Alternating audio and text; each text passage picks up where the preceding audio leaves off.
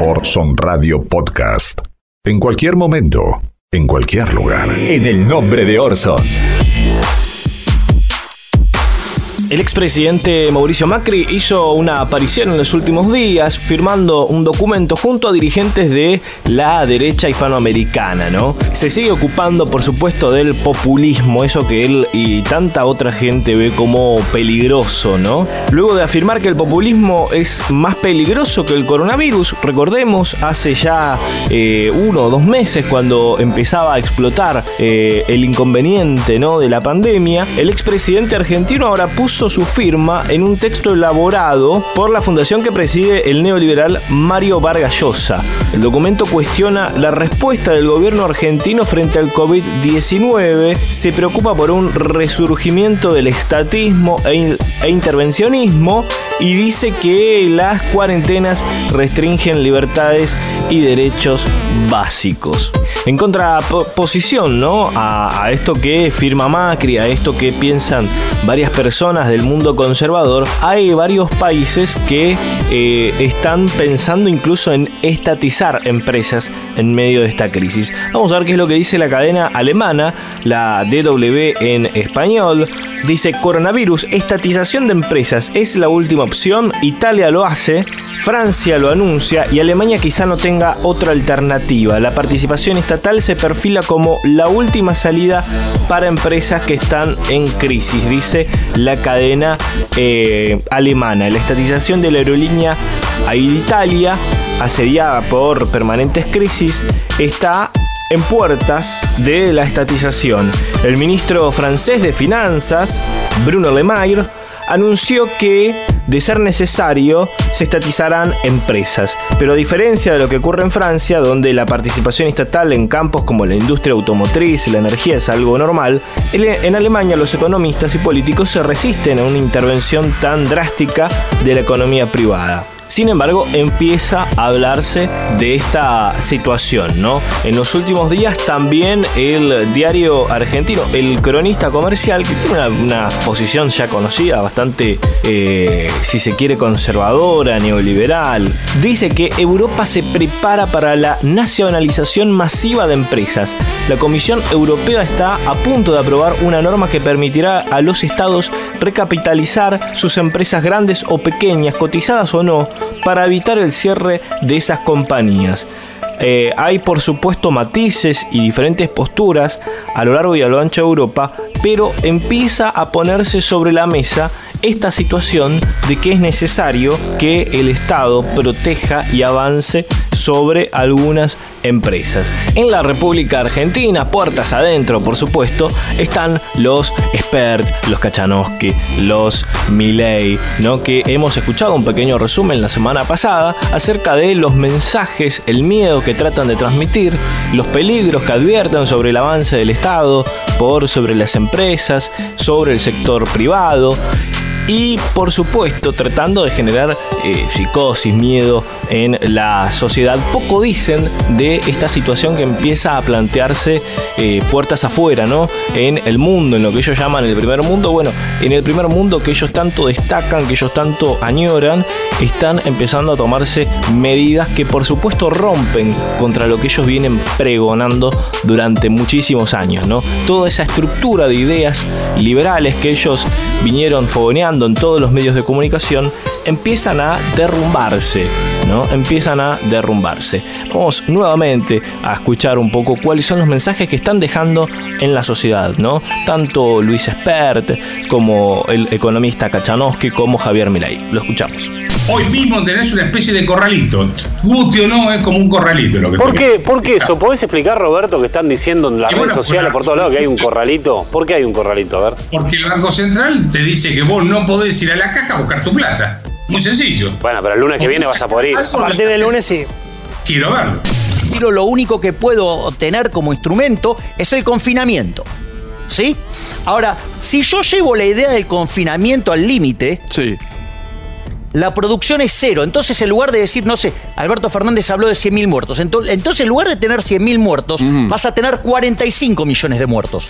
Porque cuando vos no produzcas nada, no vas a poder consumir nada. El problema radica que cuando vos haces esta cuarentena cavernícola, el problema radica que están, hay gente que las dejaste sin plata. O sea, y que no se arregla tampoco tirándole plata desde el helicóptero. Dejémonos de pensar en impuestos en el día de hoy. La gente no puede pagar impuestos, aunque sea para la fortuna. Digo, no debíamos el foco de atención. Acá la economía no está para pagar impuestos. La gente se está fundiendo. Lo que sí deberías hacer para evitar que el déficit fiscal te explote y te puede explotar por la caída de la recaudación, es que la parte del Estado que no funciona, salvo salud y seguridad no está funcionando, el resto del Estado está todo parado, para evitar que el déficit explote, que colabore bajando el gasto público, salario, lo que sea. ¿eh? Eso sí. Otro de los representantes de estas ideas es Miguel Ángel Pichetto, que en los últimos días eh, advirtió al gobierno que no se enamore de la cuarentena, ¿no? Escuchemos entonces el mensaje que le da Pichetto a la población, algo irresponsable. Eh, enamorarse de la cuarentena es muy peligroso porque están ocurriendo. ¿Cómo? ¿Enamorarse de la cuarentena? Sí, porque siempre te están corriendo el arco. ¿Cómo siempre te están corriendo? Y bueno, ahora el pico va a ser en junio, julio. Alguien te, también te dicen que tenés que estar todo el invierno. También te dicen que, te tenés que los adultos mayores se tienen que quedar en la casa para siempre. A ver, paso, yo paso. A ver, escúchame, yo el, el riesgo de vivir ¿Cómo eh, paso? paso yo, no, asume el riesgo de vivir. No, por supuesto. Vivir implica también un riesgo. Salís todos los días a la calle. La vida en sociedad. No es esto, Luis. Sí. No A ver, dice que, vos que yo, te digo, yo veo algunas publicidades, la de la de IPF. Bochornosa. ¿Por qué? Está fundida, está fundida IPF, está fundida. Ah, bueno, pero está llamando, pero eso también, está llamando un poco, está pelando. Es una publicidad malvinera, Luis, como la de la AFA. Amigas y amigos, esto es En el nombre de Orson desde FM Freeway 90.7 retransmiten la radio pública de Tusaingol 89.3 FM 91.7 Radio La Uni, la radio de la Universidad Nacional de General Sarmiento. También pueden escuchar nuestro podcast en Spotify, nos buscan como En el nombre de Orson. The Columbia Broadcasting System and its affiliated stations present Orson Welles and the Mercury Theater on the Air in The War of the Worlds by H.G. Wells. A partir de este momento, analizamos el discurso de los medios dominantes. Esto es En el nombre de Orson. Una hora para saltar el cerco mediático. En el nombre de Orson. Con la conducción de Mariano González. En el nombre de Orson. Ladies and gentlemen, the director of the Mercury Theater and star of these broadcasts, Orson Welles. En el nombre de Orson. En el nombre de Orson.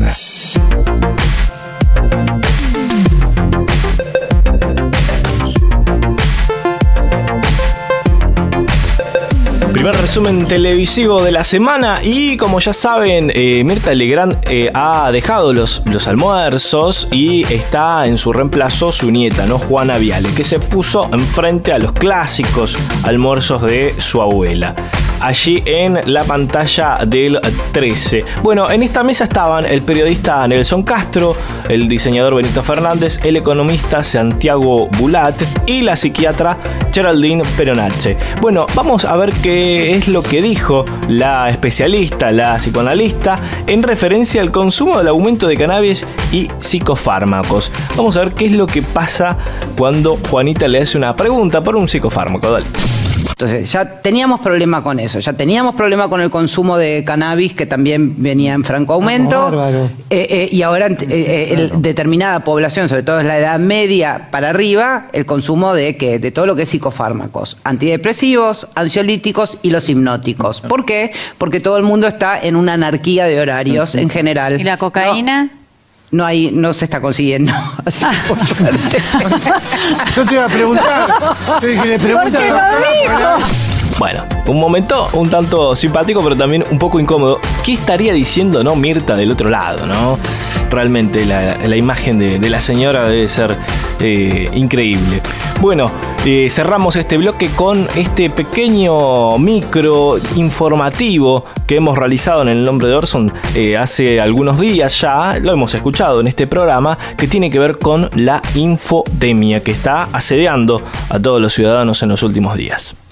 Infodemia es el concepto con que se define a la circulación en exceso de datos, videos, audios y mensajes de texto que difunden noticias falsas o maliciosas sobre la pandemia y que a su vez producen desinformación y pánico en la sociedad. Algunas recomendaciones para evitar la infodemia. Genera hábitos de consumo de la información responsables. Elegí pocas fuentes y mantenete actualizado. La OMS, el Ministerio de Salud de la Nación, el Sistema Científico Argentino y las universidades públicas son las fuentes más confiables. No creas todo lo que veas en las redes o te llegue por WhatsApp. No compartas cadenas de texto o audios generados por personas, organismos o instituciones que no conozcas. Desconfía de los contenidos que apelen a la emoción para generar impacto. Cuidémonos del COVID-19 y también de las falsas noticias. Es un mensaje de En el nombre de Orson. En el nombre de Orson. Vamos a hablar acerca de las sesiones virtuales, tanto para el Senado como para diputados, que ha generado muchísima polémica entre el oficialismo y la oposición. Como todos saben, debido a la pandemia, están suspendidas las sesiones ordinarias de diputados, de senadores, porque claramente no se puede garantizar la seguridad de tanta gente en un recinto tan acotado, ¿no? Entonces surgió, tanto en diputados como en senadores, la posibilidad de sesionar virtualmente. En algún momento Mario Negri, eh, en un principio tenía una posición favorable, ¿no? Vamos a escuchar lo que es lo que decía eh, hace algún tiempo Mario Negri acerca de sesionar virtualmente. En el término de las sesiones comparto el criterio prudente que acaba de establecer como presidente de la Cámara. Entonces, si tenemos mecanismos que podemos funcionar y tenemos firma digital, por supuesto que si el gobierno lo requiere y es urgente, está toda la predisposición. Poner en movimiento eh, el Pleno no, no son 200 diputados solos sentados. Significa seguridad, significa logística, significa taquígrafos y además la movilidad. Y nosotros le estamos pidiendo a la gente que se guarde. Bueno, luego de conocerse las intenciones del oficialismo de tratar el proyecto para poner un impuesto a las grandes fortunas, el bloque de Juntos por el Cambio se mostró reticente ¿no? a utilizar este modo de trabajo y empezó a pedir fuertemente, también Mario Negri, generando una contradicción enorme en su persona, que las sesiones sean presenciales y no virtuales, ¿no? contradiciéndose a sí mismo eh, con tan solo días de diferencia. Obviamente, luego de conocerse el proyecto de eh, grabar impuestos a las grandes fortunas fortunas. Vamos a escuchar ahora al representante de la UCR, Facundo Suárez Lastra, eh, que decía lo siguiente. Estamos reclamando, tenemos que venir a un congreso que esté abierto. Está abierto. Que tenga personas. No, no. Acá me están escribiendo los diputados que está abriendo el, el anexo y el palacio están abiertos. Cada diputado tiene la llave de su oficina si quiere ir. No es lo que yo he leído por los diarios, no es lo que yo he leído por los diarios. ¿No fue a ver si está abierto el Congreso? ¿Cómo ir a ver si está abierto el Congreso si, si estoy cumpliendo una cuarentena que es una imposición? No, pero un diputado de la Nación que tiene facultad de ir a cumplir una función esencial que es la del ejercicio de los poderes. Hacer un, un acting a golpear el Congreso. Es interesante, ¿no? Dice que hace una cuarentena encerrado, pero por eso no puede ir al Congreso, pero lo hace sentado en un estudio de televisión, ¿no? Bueno, muy encerrado y, y evidentemente si puede ir un estudio de televisión también puede acercarse al Congreso, ¿no? El periodismo, por supuesto, está cumpliendo un rol importantísimo en todo esto porque recordemos que es un impuesto que apenas llegaría a alcanzar a 11.000, 12.000 personas de un total de 45 millones de habitantes. Entonces tenemos a periodistas full time defendiendo intereses de tan solo el 1% de la población o incluso menos. Dos ejemplos clarísimos lo son Luis Majul y Eduardo Feynman. Escuchemos. Yo le diría a, Máximo Kirchner, a Carlos Heller, a Vallejo y a Cristina que está detrás de esto, que agitan el proyecto del impuesto patria, que no subestimen la paciencia y la tolerancia de la sociedad. Quieren aprovechar la crisis para avanzar sobre la actividad privada y sobre la propiedad privada. Detrás de esto hay una idea chavista de ir por todo, ¿viste? Del otro lado también hay algunos que intentan desenmascarar, ¿no? La posición que tienen algunos periodistas frente al micrófono ante este tema, ¿no? Que evidentemente en la opinión pública, de acuerdo a últimos estudios, la gente estaría a favor de, por supuesto, grabar impuestos a los que más tienen. Vamos a escuchar lo que decía Jorge Rial en Intrusos junto a Rodrigo Lucich Dejen de defender a lo que más tienen, que ese es el 1%, y al 99% lo tiran abajo del camión. Hay periodistas que defienden Ah, a los decir. poderosos, de colegas que creyendo que ellos son poderosos como el que le paga. Papi, si una vez un poderoso te invitó a su mesa, te invitó porque eras un bicho raro. Era para exponerte delante de sus amigos y decir, tengo un amigo periodista. Nada más. que tipo- El buche de los, de los tipos de guita. ¿Qué les hace que pongan 1% lo que tiene que poner para ayudar solidariamente al país? Gente que tiene, que está forradísima en guita. ¿Qué les molesta tanto? Es interesante ver la cobertura que dieron los medios eh, gráficos, los sitios, los portales de internet respecto al tema de que Cristina lleva esto a la Corte Suprema y le da un rechazo, ¿no? Pero también le da vía libre a la situación de poder sesionar virtualmente. Si bien rechaza el pedido que ella hace para que ellos de alguna manera se expidan sobre el tema, de todas maneras en, la misma resolución los jueces de la Corte le dan vía libre a que se pueda sesionar virtualmente o al menos blindan la posibilidad de que a futuro alguien pueda ir a la justicia y decir, bueno, esto no se puede hacer. No, miren, la Corte Suprema dijo que el Senado está habilitado o tiene los instrumentos para habilitar de alguna manera las sesiones virtuales. Bueno, esto generó una dispersión de títulos increíble. Los diarios confundieron ampliamente a la gente porque todos llevaban una información diferente, ¿no? Tanto como para Clarín como para La Nación, la resolución desechaba la posibilidad de sesionar virtualmente, pero en a24.com, en Infobae, en página 12 y en tn.com, uno, uno podía darle otra lectura, ¿no? Vamos a los títulos. Vamos a ver qué es lo que decía La Nación. Dice, coronavirus en Argentina por unanimidad, la Corte Suprema rechazó el pedido de Cristina Kirchner sobre las sesiones por videoconferencia, ¿no? El diario Infobae, el portal Infobae, sin embargo decía, la Corte Suprema avaló que el Senado sesione de manera virtual, aunque se declaró incompetente frente al pedido de Cristina Kirchner. ¿no? Eso es Infobae. El máximo tribunal sostuvo que la Cámara Alta tiene las atribuciones constitucionales para interpretar su propio reglamento en cuanto a la manera virtual o remota de sesionar. El caso de TN.com dice la Corte rechazó el planteo de Cristina Kirchner, el Senado debe decidir sobre las sesiones virtuales, es decir, les da de alguna manera poder al Senado para que lo, lo decida. Página 12 dice la Corte rechazó el pedido de CFK, pero le da vía libre. En la interpretación que hace en eh, página 12, a24.com dice la Corte Suprema rechazó el pedido de Cristina Kirchner y avala al Senado para sesionar de manera virtual, ¿no? Es la interpretación que muchos hicimos acerca de este tema. Eh, caso aparte, punto aparte para eh, el caso de la tapa del el diario Clarín, ¿no? Del día siguiente, del sábado 25. Dice, ¿no? Dice Clarín, la Corte rechazó por unanimidad el planteo de Cristina Kirchner, lo lleva en la tapa, pero más arriba dice freno judicial para el proyecto del impuesto a la riqueza, ¿no? Eh, diciendo que esto tiene que ver directamente con el impuesto a la riqueza, ¿no?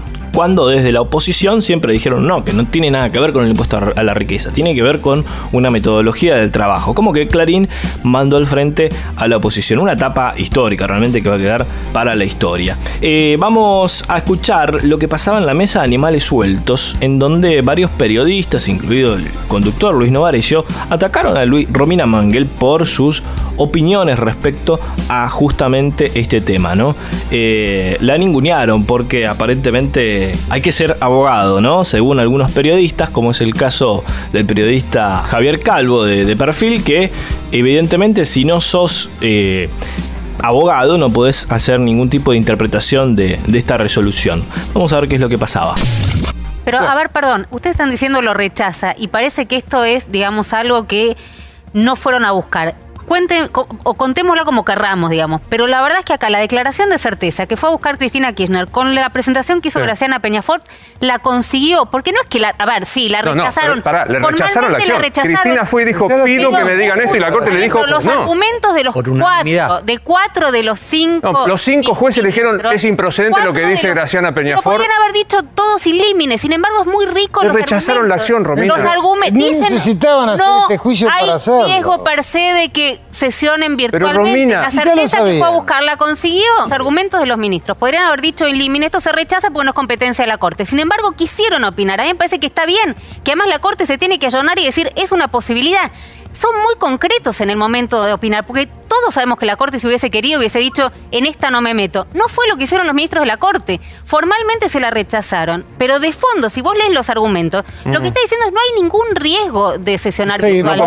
Eh, eh, doctor Morales, que- por per se, reglamento usted lo no hay puede ningún hacer. riesgo. Pero- Per se, no hay Y ningún usted riesgo. ya lo Mariano. tiene que saber, le falta. Romina, ¿Querés que te digo, en un fallo, en un fallo que, ¿cómo se lee esto? Le están diciendo, señor, agarre los libros. Bah. Eh, ¿Esto va a ser que sesione virtualmente el Senado? Sí, eh, ya en, creo que en breve va a entrar por diputados los proyectos que contamos acá, el del impuesto a la riqueza, alivio fiscal a las pymes, un, un tercero, perdón, que no, no, Sí, no me eh, acuerdo. pero el primero es el alivio a las pymes, que no, era- no es menor en este No, momento. no es menor y el impuesto a la riqueza, que también va a ser polémico tampoco, entra por diputados, así que en tres semanas podría estar en senadores. Primero entra por diputados, que diputados ya había decidido, digamos, legislar este, o sesionar virtualmente. La Corte dijo, rechácese. Aunque escriban 90 fotos. Aunque No, después se escriban, no, no rechazaron el recurso la declaración de certeza presentada. ¿Digo mal, doctor? No, clarísimo. Yo te digo más. Yo recibo cinco fallos por día, empiezo por Ahora, aparte. Luis, Siempre empezamos Sí. hasta el final. Hay algo, hay algo que no tengo claro. Para, para, para, para, Luis, sí. y, y ustedes son abogados.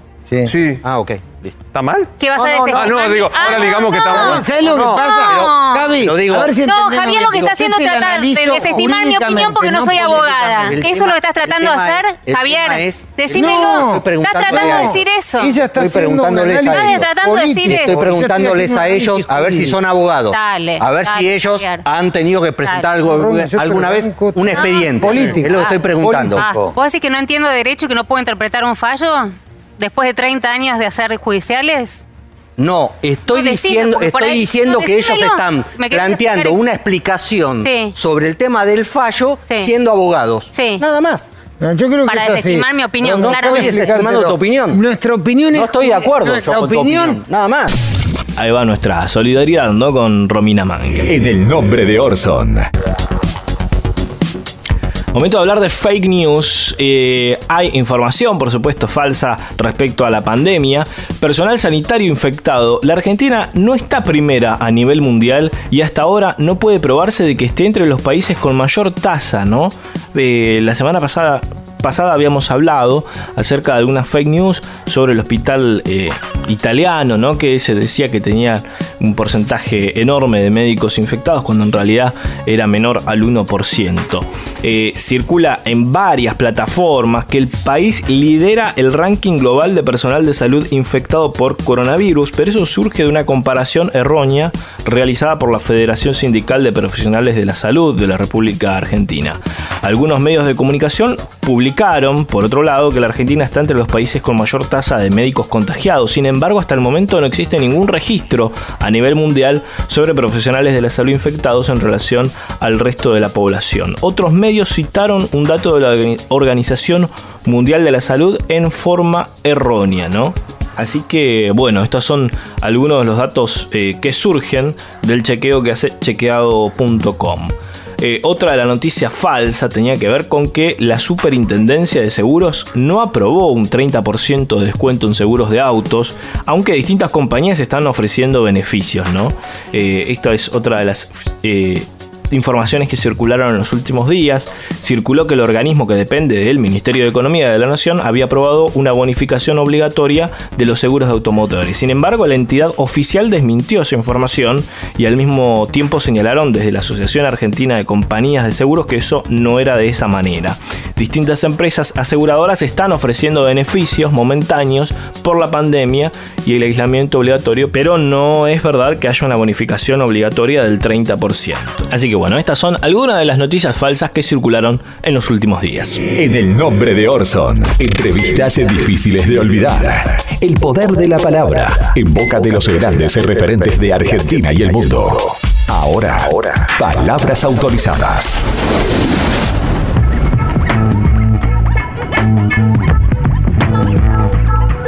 Se sienta ahora en nuestro sillón de palabras autorizadas Alejandro Dolina, el grande, el gran Alejandro Dolina, que ya se ha sentado varias veces en nuestro sillón para hablar y reflexionar acerca de la imagen que nos devuelve el espejo, ¿no? En una metáfora, alusión a lo que sucede con los medios de comunicación. Lo escuchamos. Eh, sin embargo, pasa como sucede con los espejos. No. Uno crece en la inteligencia de que los espejos devuelven fielmente la imagen de quien se les pone delante. Y es una convicción muy fuerte, muy fuerte. Hasta que por ahí alguien, alguna mano malvada, empieza a fabricar espejos que deforman, espejos que no devuelven la verdad sino la mentira. Entonces uno a la mañana se va a afeitar y ve una persona rubia, uno que es morocho, una persona distinta a lo que es uno. Y uno tiene tanta confianza en los espejos que incluso prevalece esa confianza por encima de la realidad. Y uno que se sabe morocho, que ha vivido una morocha vida durante tantos años y que ha andado entre morochos, ve, se ve rubio en el espejo y empieza a asumir rubias conductas. ¿Por qué? Porque desde chico nos han dicho que el espejo no miente. Yo creo que a lo mejor ha llegado el tiempo de desconfiar del espejo, de desconfiar del espejo y de pensar que a lo mejor los fabricantes de espejos tienen intereses inconfesables que nosotros no conocemos, intereses entre los cuales figura el de lograr que nosotros nos creamos rubios siendo que somos morochos. Así que a lo mejor, más que mirar al espejo, hay que preguntarle al de al lado, al que también es morocho, al que vive como nosotros, a ver eh, cómo nos ve, a ver qué le pasa, a ver qué siente. Y a lo mejor hay que mirar más la realidad y menos el espejo de la realidad, porque a veces ese espejo está tendenciosamente modificado y fraudulento. En el nombre de Orson.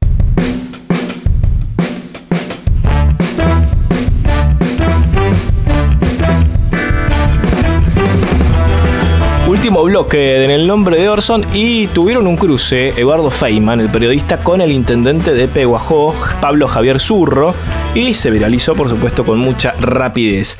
Eh, tras discutir sobre los médicos cubanos, ¿no? Una discusión que para mí realmente no, no tiene sentido, la temperatura de la comunicación telefónica se fue elevando hasta insultos de ambas partes. Vamos a escuchar qué es lo que pasaba. Decirme gorila a mí no se lo voy a permitir. Bueno. Porque a usted no le gustaría que yo le diga zurdito de mierda. Sí, fue, elegido para traer médicos cubanos, ¿en serio? No, fui elegido para cubrir las necesidades de mi gente. ¿Por qué no lo hace con necesita médicos? Y aparte ¿por le digo otra cosa. ¿Por qué no lo hace ¿Se con médicos argentinos? Cristina Kirchner, y si fue un pedido de Cristina Kirchner, lo voy a seguir a muerte porque es mi líder. Para que para ir por más. Eh, Su líder es la jefa de la banda y el no, procesado ministro de. Salud. Usted no es respetuoso, usted no es respetuoso, la jefa de la banda no. Andate a la concha de tu hermana, Feynman. Mirá vos, mirá vos. Bueno. Bueno, el intendente Pablo Javier Zurro eh, luego grabó un mensaje, ¿no? Después de esta discusión y lo publicó en sus redes sociales. Eh, no, no, no, para tranquilizar las aguas no.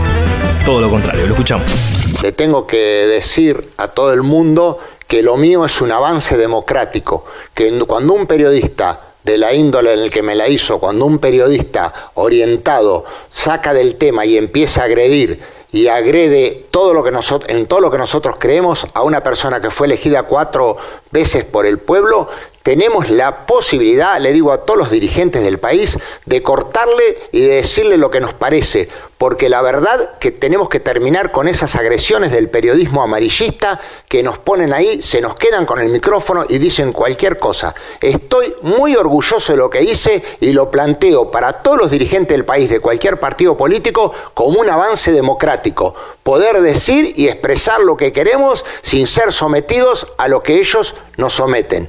Muchísimas gracias. Por supuesto están quienes lo festejan y quienes dicen, bueno, eh, que no, que no correspondía. Cada uno se queda con la impresión que quiera respecto a este tema. Nosotros nos reencontramos la próxima semana. Estuvimos desde FM Freeway 90.7 de Ramos Mejía. Retransmiten la radio pública de Ituzaingó 89.3. También FM 91.7 Radio La Uni y la radio de la Universidad Nacional de General Sarmiento. Chau, hasta la próxima.